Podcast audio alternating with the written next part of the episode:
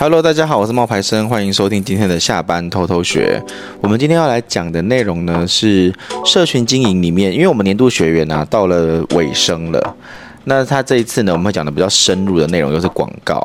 那今天这个 podcast 的内容呢就是要来讲一下广告片。对。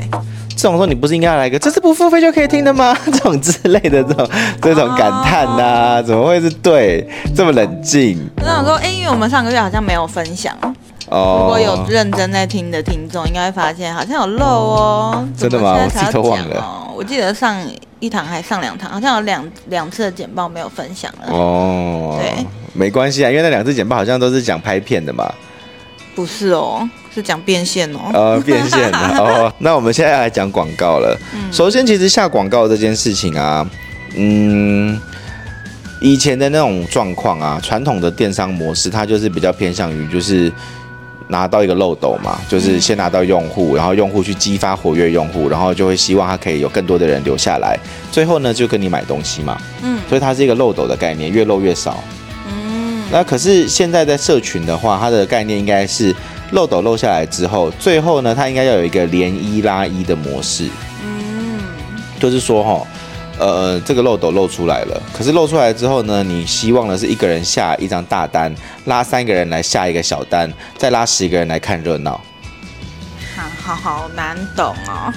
就是说，比如说我今天要卖一堂很贵的课，是三万块钱的课。嗯，那这个呢，可能会有一个人愿意买单，对不对？对。那这个愿意买单的人呢？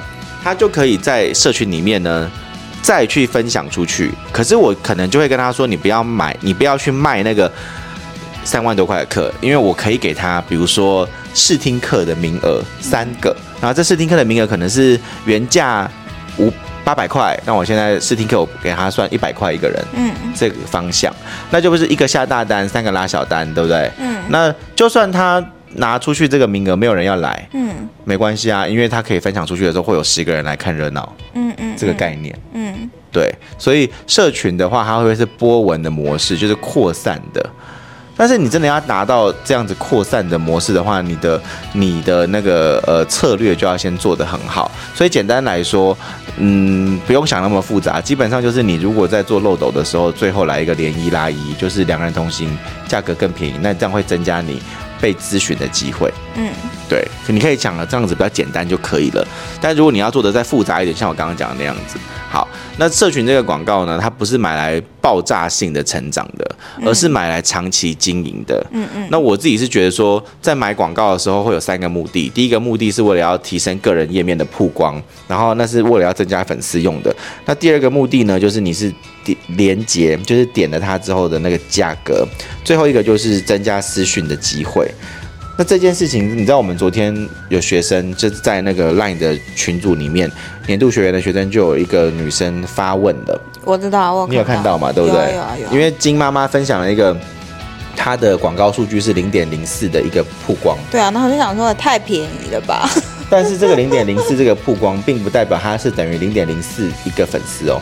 我知道啊，我知道啊。对，可是因为学生们他们其实看不太懂，所以他就有就有一个学生直接说他那我的很贵啊什么的。嗯。我说可是你的价格应该是私讯的价格，因为你们买的目的不一样。对对，所以说如果你是要转换的话，你私讯价格你就要承担，你就要去思考一下你的一个私讯你可以承担多少钱。比如说呃，像 Tutor ABC 他们可以承担一个私讯可能是一千块。哦，可是因为它成交可能是万八块啊。对啊，对啊，所以这就是大家要去思考你的广告目的，然后你要怎么去看那个广告的数据，因为它其实有不同的含义。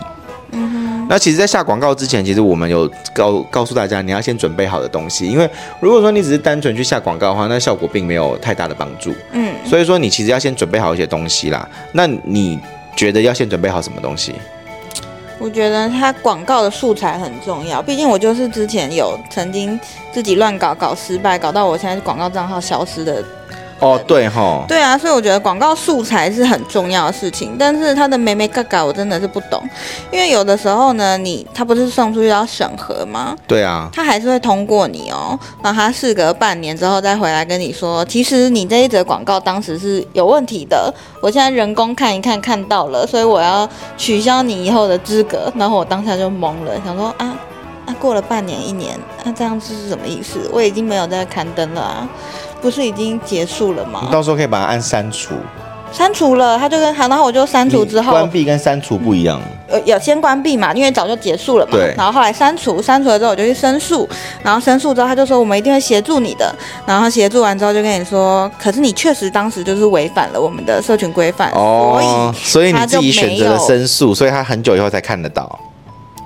不是，是他先发现，对，我才去申诉。对，他先关了我的广告功能，我才去申诉。但是申诉完之后，他的结果是没办法救回来，因为你当时就是不了解他们的广告规范的时候，你已经违反了。嗯，通常那种减肥的广告就很容易被人家封啊，或者是说选举的也是，还有那种房地产的也会，然后还有那种医美整形的那种也会。对，所以我觉得广告素材这个在投放的时候是有很多美感要注意的啦。嗯嗯，然后还要做的事情，比如说是像你的版面有没有整理好啊，然后还有你的姓名好感度高不高？嗯，这个其实蛮重要的。我觉得姓名好感度高不高这点蛮重要的，因为你我我举例来说，像我最近有个学生，他的名字叫做小珍，然后体态管理保养秘诀肉妹三点零，像这种名字体好感度就很差。是胖了三次的意思吗？肉妹三点零不是，哦、不是，重点是体态管理保养秘诀这个名字一看就是直销微商账号。嗯，然后这种这样子的名字，其实你要让你要增加粉丝，你要打广告，其实对于你自己的账号的成长来说是有限有限的。嗯，嗯，成绩不会太好，因为大部分的人看到这个之后就会有点害怕，就不会去做。嗯，那嗯。台湾跟其他国家的做法其实会不太一样，因为台湾的市场没那么大，两千万人的这个市场里面，如果你用的你你一直想想着说我要只做我要的那个领域，其实是不太可能的，因为大家看到那个内容之后，那就没那么多人想看呐。所以它跟中国大陆市场人口基数这么庞大的做法真的不一样。很多人在中国大陆可能他只需要去做好。他的那个那个区域的嘛？对，区域的那个广告，嗯、然后甚至他只需要去做好说他这个他这个赛道，他们都叫赛道，嗯嗯，意思就是说哈，你跑步不是很多圈吗？嗯，那你这个赛道，你的你的竞争对手是谁？嗯，然后你只要顾好这个赛道，比如说美睫美睫的，你只需要顾好美睫的赛道就好，嗯，你只需要在美睫发作品集，自然会有你同城的人来看你，嗯。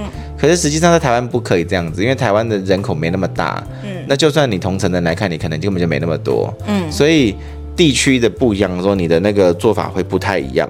那刚讲的素材嘛，然后好感度高的名字跟自我介绍，这个嗯，对于你的广告的成本是有影响的。那还有你的广告投放的设定，跟你的最后的一个就是你的广告的沟通的流程。对，我觉得沟通流程是很多人会忽略的。对。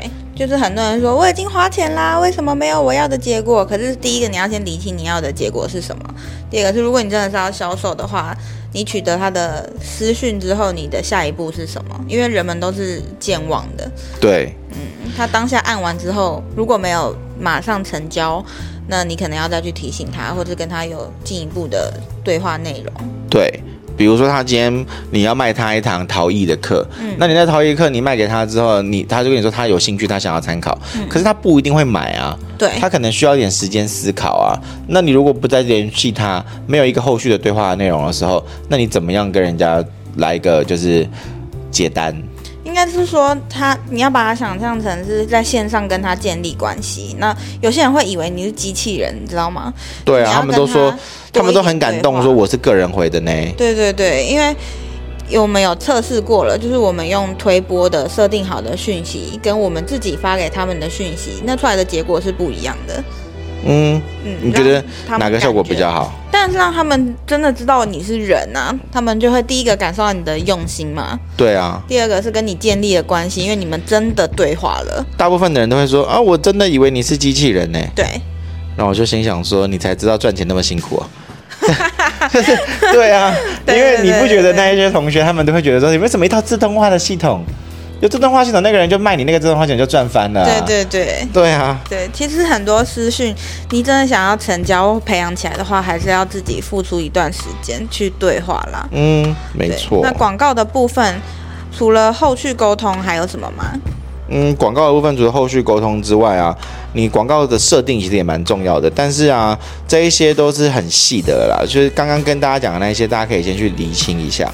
那我们其实会每一个，我会建议大家可以就是稍微，我会选几个来细讲一下，因为让你们批判起来。比如说像一开始讲的那个方案，就是叠加方案，什么意思呢？就是说。我们刚刚一开始也不是有讲到说一个漏斗的概念吗？对啊。那这个漏斗就是传统的做法，就是最大的用户，然后一层一层漏下来。那这个就要再带到我刚刚有跟大家讲的，台湾其实并不适合做太垂直的东西，因为太垂直的东西的话，除非那个垂直的东西本身的。市场是足够大的，它可以吸引到足够的人群。可是像那种美甲、美睫这种的，其实你的市场就是这么小。然后你又明明想要增粉，然后你又一直在发美睫、美甲，你就知道你的美睫、美甲，它就只能够帮你带来五百粉，很多上天了，好不好？就是两千个粉丝，那对你来讲是并没有帮助的。你就不要再去思考说是不是能够再增加粉丝，而是你要怎么样去拓展你的粉丝，然后维持好你实际上来客的数量。对啊，因为他们其实每次每个月的服务时数也是。固定的、啊，他只要想办法在这些粉丝里面填满他的工作时间，这样就可以啦。对啊，所以其实不是越多粉丝越好，有时候其实是哦，你如何去跟你的广告，它其实是这种维护客户关系的一种办法。嗯，对。那再来呢？所以叠加方案到底什么意思？叠加方案就是说，哦，你今天买了一个东西之后，你不要只是卖他一个东西，你其实应该要卖他两个人同行，因为他会再帮你找一个客人来。嗯，那有些同学就会很好奇说。可是我现在这个价格已经很优惠了，嗯，我已经是体验价了，我已经是什么什么价了，嗯嗯，嗯。可是问题是你的消费者不知道你这个价格到底优不优惠，对。比如说你如果要去上一堂音乐课，到底是要一堂一千块音乐课叫优惠，还是一堂？五千块音乐课叫优惠，你可能会去想说，哦，当然是一千块的音乐课优惠啊。嗯。可是如果我的那个五千块音乐课是马悠悠来教呢？或是那五千块，或是朗朗来教比较长呢？对啊，那那哪个比较优惠？所以其实消费者对于这个的师资，对于他的时长，他是没有他是没有概念的。所以你自己在跟人家讲的时候，你不一定要把你的那个。最低的成本价就变成说是一个人可以独享，你可以把它抬高一点，但是当两人同行的时候，他就可以享有你最最最优惠那个价格。对，它是一个你其实要去把它想象成是一个呃你少广告宣传的一个东西，而且你把你的广告的效益乘以二了。对对，所以这个我觉得是大家在做广告的时候有时候会忘记的。然后嗯、呃，我我会建议我的蛮多学生做这件事情的，比如说两人同行一人免费，可是他一个人可能是一万二。嗯嗯嗯，那你一般做眉毛的话，你可能一个人就是七千块，嗯嗯，可是你两人同时一个免费，你就是一一一万二，所以他的钱是收，也是收六七千块。这个就很像，你知道 Uber 它很常会有那个买一送一的优惠，你知道吗？然后点进去呢，就是说指定品项买一送一，但是这个单单价它可能原价是八十五块，它现在买一送一，它。给你的价钱是一百多块，那这么贵，跟你买两个是差不多的。嗯嗯，但它会稍微稍微折扣你一点，然后它就可以做一个促销促销。可是你下次如果在 Uber 看到那样是可以是可以反映的。可是呢是 Uber 自己打出来的，说现在我们有几间配合商店有买一送一哦，然后他就列，然后点进去之后的方案是这样。对，可是这是可以反映的，因为他们必须要卖的跟店内价一样。哦，是吗？他们有规定，像 Foodpanda 有规定。他那 Uber 没有，Uber 一定是高一点的。Foodpanda 有规定，你的店内价跟那个外送价是要一样的。真的哦？对，可是你可以卖一些店内没有的东西啊，这就是另外一个做法了嘛，就是我刚说的那种不同的方案嘛。我刚刚只是想说，这种叠加的方案，我每次每天都在点外送的时候都很常看到。对，说啊，如果今天我们家有两个人要吃饭，我买买一送一的比较划算。然后每次我旁边那个人都会说，你先告诉我你要吃什么，那他就去加我们本来要吃的东西加一加，哎，跟他买一送一的价钱差不多，哎。那有什么好买一送一？对，可是可是像麦当劳的话就很明显呐。啊，对啊，对啊。比如说两杯可乐或者两个苹果派是一个苹果派的价钱。对对对对对，也是有这种啊。那我们刚刚聊到的那种就是叠加方案嘛，所以其实这一个部分呢，你无论是做餐饮业的也好，无论是做美业的也好，你是其实是都可以就要去思考的。再来就是说，哦，你的那个文案啊，你要要懂得留一点悬念。就是你不是什么事情都在广告里面，然后全部都跟人家讲，然后你就希望大家要买单，不是这样子。你看，像我最近有一个广告就做得很好，就是我拍了一个那个呃洗窗洗窗机的广告，对，然后那个洗窗机的那个广告素材啊，我其实就没有把价格讲出来。我就只有讲说这个很好用，很好用，然后产品的价格下杀接近五折，买一送五这样子。那我那部影片出来之后呢，我的留言是又爆了，就是我记得有七八百个，对，它还在增加。所以说，你我们刚不是有讲嘛？流量的概念要先把获取用户那个地方要开大。对，获取用户那个地方，如果你不开大的话，你什么叫开大？那隐藏不吸引人的点。嗯，你那个地方要隐藏一些不吸引人点，让那个地方的流量进来了，嗯，你才会有活跃的用户跟你互动，才会有活跃的用户跟你讲话，嗯，你才有实际上提升购买行为的机会。所以我觉得这一点就是大家要懂得去做一点悬念的，嗯，对。然后，嗯，对。那再来呢，就是版面也很重要，就是版面，如果你的版面是干干净净的，你也比较容易被人家追踪。嗯，对。像我们最近有个学生。他的那个账号啊，在十几天的时间里面，从什么都没有变成了现在两千多人，好像快三千了。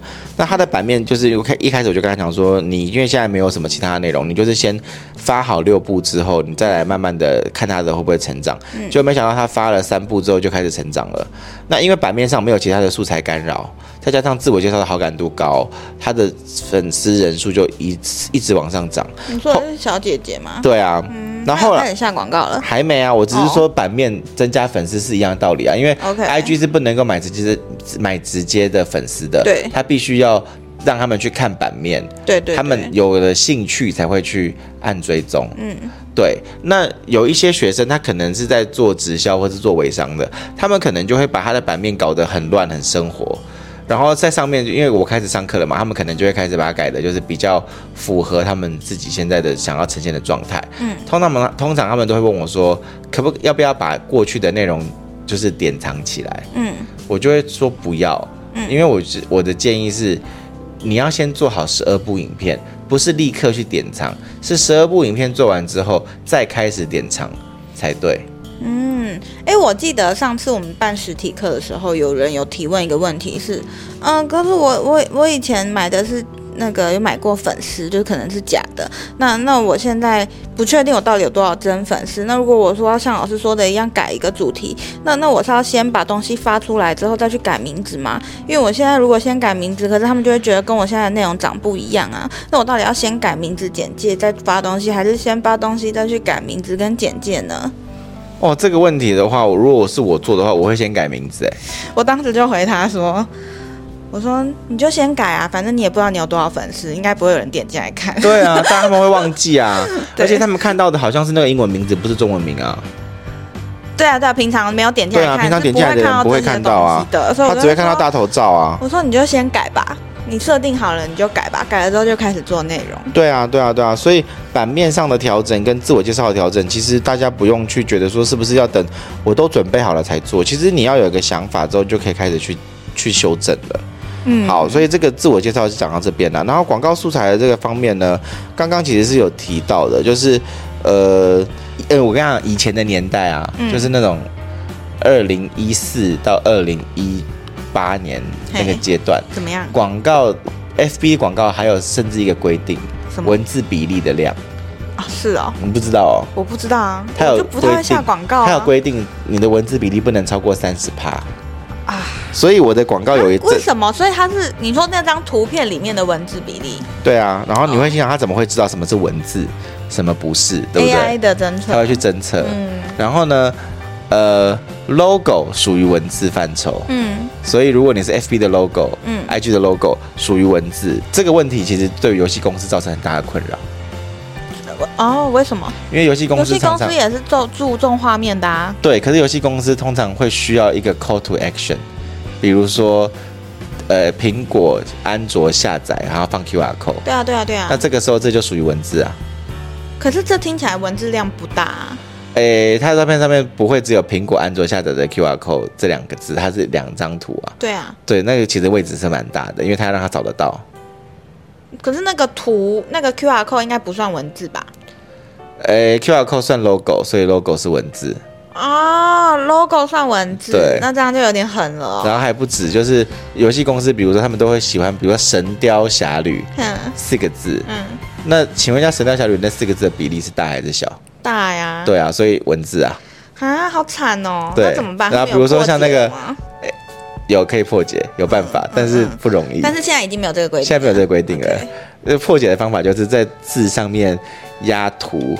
哦，就是让它模糊，不是模糊，比如说《神雕侠侣》四个字，对不对？但是那个《神雕侠侣》的那个那个“雕”那个字上面呢，压了一个杨过或怎么样的，让它无法侦测是纯文字，而是上面有图片的文字。哦，那这样他们可能就侦测不出来。哦，好厉害哦。对，但是不容易，这个是很难呢。这个是要有经验的。气化跟美术才知道的，啊啊、因为你如果没有经经验的话，你会白做工。嗯，然后 Facebook 甚至为了这件事情做了一个功能，叫做文字侦测器。嗯，你可以把这张图片先丢到 FB 上面去侦测看看有没有过，如果有过的话，你就可以下。嗯，如果没过，你就要把它文字改到没有量为止。我最近还有发现，因为我有看到 IG 其实还是有出现减肥广告，你知道吗？对，但他们不写减肥，他们写减 F。对，然 后这样就可以耶。对，或者是 或者是减呃瘦身写 S O。对，所以对对对对，他写瘦身。对啊，我知道啊。用这种方式，然后或者是减肥的减，它可以写肥，对不对？但它的减是剪刀的剪。对对对对对对，就是用别的剪刀来写意象啦。他们就就可以避掉他的那个广告被抓到。但是这个东西如果到时候是人工审查，你还是会被抓了。就是会像我一样被秋后算账。对，还是。可是我记得我那时候打的广告是热量图啊，我也不知道热量图怎么了，可能造成大家的不是热量图好像不太行打哎。哦。热量图可能是因为它会有那个什么资讯问题，资讯问题，或是减肥，或者是那种什么，你确不确定这个资料是正确的这种东西？哦，有可能啦。对，那再讲一个就是呃广告一个选择的时候要注意的事情哦。嗯。呃，有滤镜的，有音乐的，有那个呃连接的，还有、嗯、有那个 GIF 档的都不能下。对，下到。对，都不能下。只有就是你，如果你要规避掉这一个，也有一个办法啦。这个很难呢、欸，就是、很简单啊，就把它下载下来，变成一部影片，再重新发一次就好了。哦，当然是这样，因为我们的它就会全部被压下来，要素材的。对，它就全部被压好，嗯、然后就。可以下了，嗯嗯嗯，对，嗯、但是这就是你要都、就是有经验之后你才会知道的，对。那比较好的素材啊，通常都是比较偏生活化的影片或者是照片。例如说，如果我今天要做一个那种青汁酵素的夜配，那我可能就是会去早上冲泡一杯啊，让整天的都很顺畅，心情很好。或者是说呢，就是会让粉丝有一种融入在生活里面的。我们其实这一堂年度学员的课程里面，我们最厉害的是我们做了一个限动懒人包，嗯，还有一个。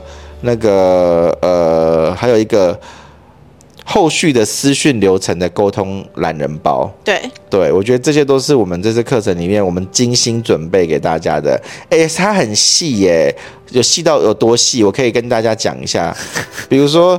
懒人包，限动懒人包，你要怎么样发限动去吸引你的粉丝来买东西？一开始的时候，开团前四天，你要发两到三折的使用情境。当已经确认档期之后呢，你可以先在这些情境里面曝光商品，融入生活。嗯，然后比如说开团前的一天，你就可以说，哇，明天就要开团哦，这是大家询问度超高的什么什么什么。然后你也你也就是你就是做预热，然后开团之后第一天，你可能就可以告诉大家，哦，必买的重点在哪里，然后你要发几则。然后讲什么东西都会有。那开团的第二天、第三天，它分别都有陆续要做的事情。那最后一天就是提醒你要去倒数跟催单。那可以用跟其他电商平台的比价，强调你在这边买的是最划算的。然后再将特色功能再次 po 一次图片。